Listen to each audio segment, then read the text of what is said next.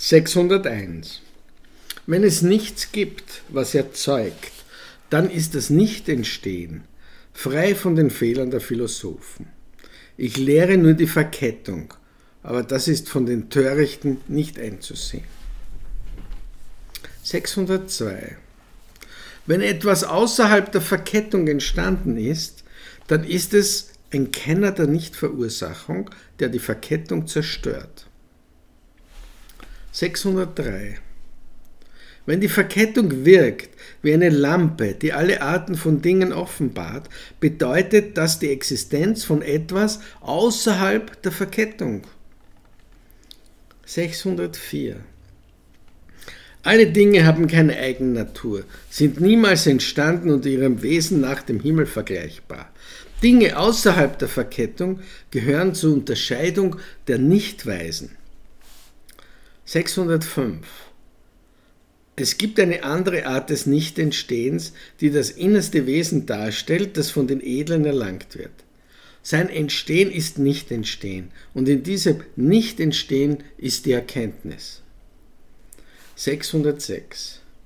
Wenn man die ganze Welt als Verkettung ansieht, als nichts anderes als Verkettung, dann kommt der Geist zur Ruhe. 607. Nichtwissen, Begehren, Karma und so weiter, dies ist die innere Verkettung. Eine Kelle, ein Ton, ein Topf, ein Rad und so weiter oder Samen, die Elemente und so weiter, das sind die äußeren Verkettungen. 608. Wenn es ein anderes Sein gibt, das durch Verursachung entstanden ist, dann entspricht dies nicht der Verkettung. Diejenigen, die dies annehmen, sind nicht dem richtigen Denken verhaftet. 609. Wenn es ein Ding gibt, das zur Existenz kommt und doch nicht existent ist, wodurch kann man Verursachung erkennen? Die Dinge hier entstehen, indem sie sich gegenseitig bedingen, und aus diesem Grund spricht man von Verursachung. 610. Hitze, Flüssigkeit, Beweglichkeit, Stabilität, das sind die Begriffe, mit denen die Törichten unterscheiden. Es gibt ein System, wo kein Objekt existiert. Dadurch gibt es die Verneinung der Eigennatur. 611. Der Arzt ändert seine Behandlung nach der Art der Krankheiten, obgleich es keinen Unterschied in den Büchern zur Heilung gibt. Der Unterschied kommt von der Unterschiedlichkeit der Kranken. 612. Auf die gleiche Weise ist es mit der Menge der Wesen, mit ihren Krankheiten und Leidenschaften, durch die sie krank sind. Ich belehre die Leute mit meinen Lehren, weil ich ihre Sinneskräfte kenne. 613. Meine Lehre verändert sich nicht, aber die Leidenschaften und die Sinne unterscheiden sich.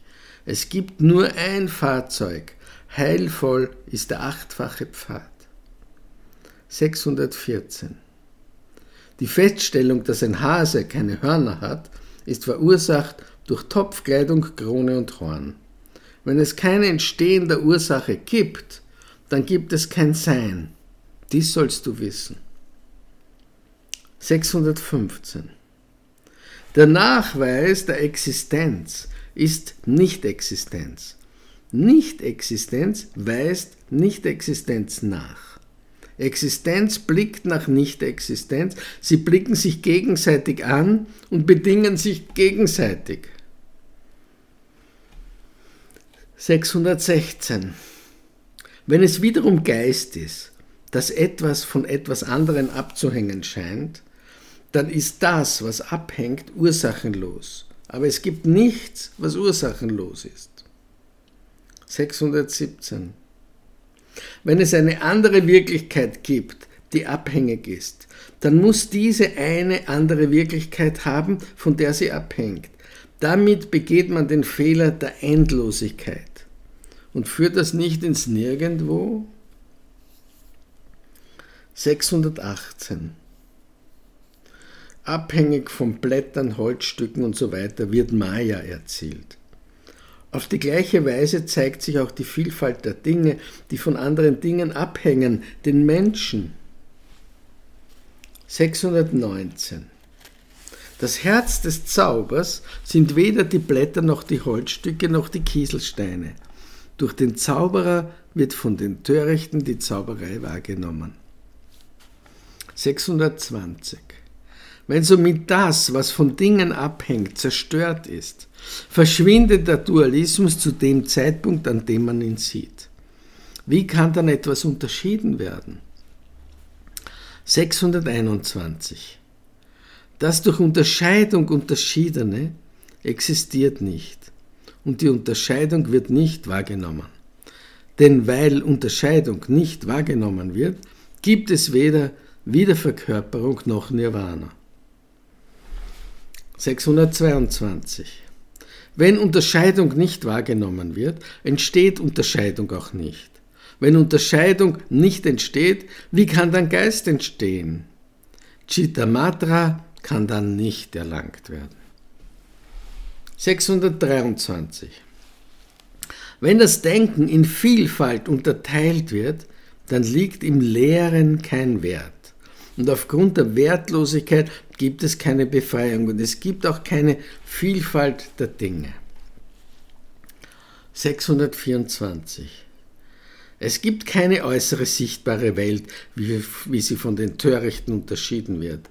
Wenn der Geist durch die Eindrücke umherschweibt, stellt er sich selbst wie Bilder dar. 625. Denn alle Dinge sind unentstanden und sind nicht aus Sein und Nichtsein entstanden. Denn alles ist Geist allein und frei von Unterscheidungen. 626. Den Törichten wird gesagt, die Dinge seien von Ursachen abhängig, aber nicht den Gelehrten. Wenn die Eigennatur des Geistes befreit ist, wird er rein, wo die Edlen wohnen. 627. So sind die Anhänger des Samkhya, Vaisisekya, die nackten Philosophen, die Brahmanen, die Pashupatas in Anschauungen von Sein und Nichtsein verfallen und entbehren der Wahrheit der Einsamkeit. 628. Ohne Eigennatur, unentstanden, leer, der Maya ähnlich, ohne Schmutz. Wem wurde dies von den Buddhas gelehrt? Und von dir selbst verbreitet. 629. Für die Yogins, die rein im Geist sind, wird Yoga von den Buddhas gelehrt, die frei von den Anschauungen der Logiker sind, und dies wurde auch von mir verkündet. 630. Wenn dies alles Geist ist, wo steht dann die Welt? Warum sieht man das Kommen und Gehen von Menschen auf der Erde?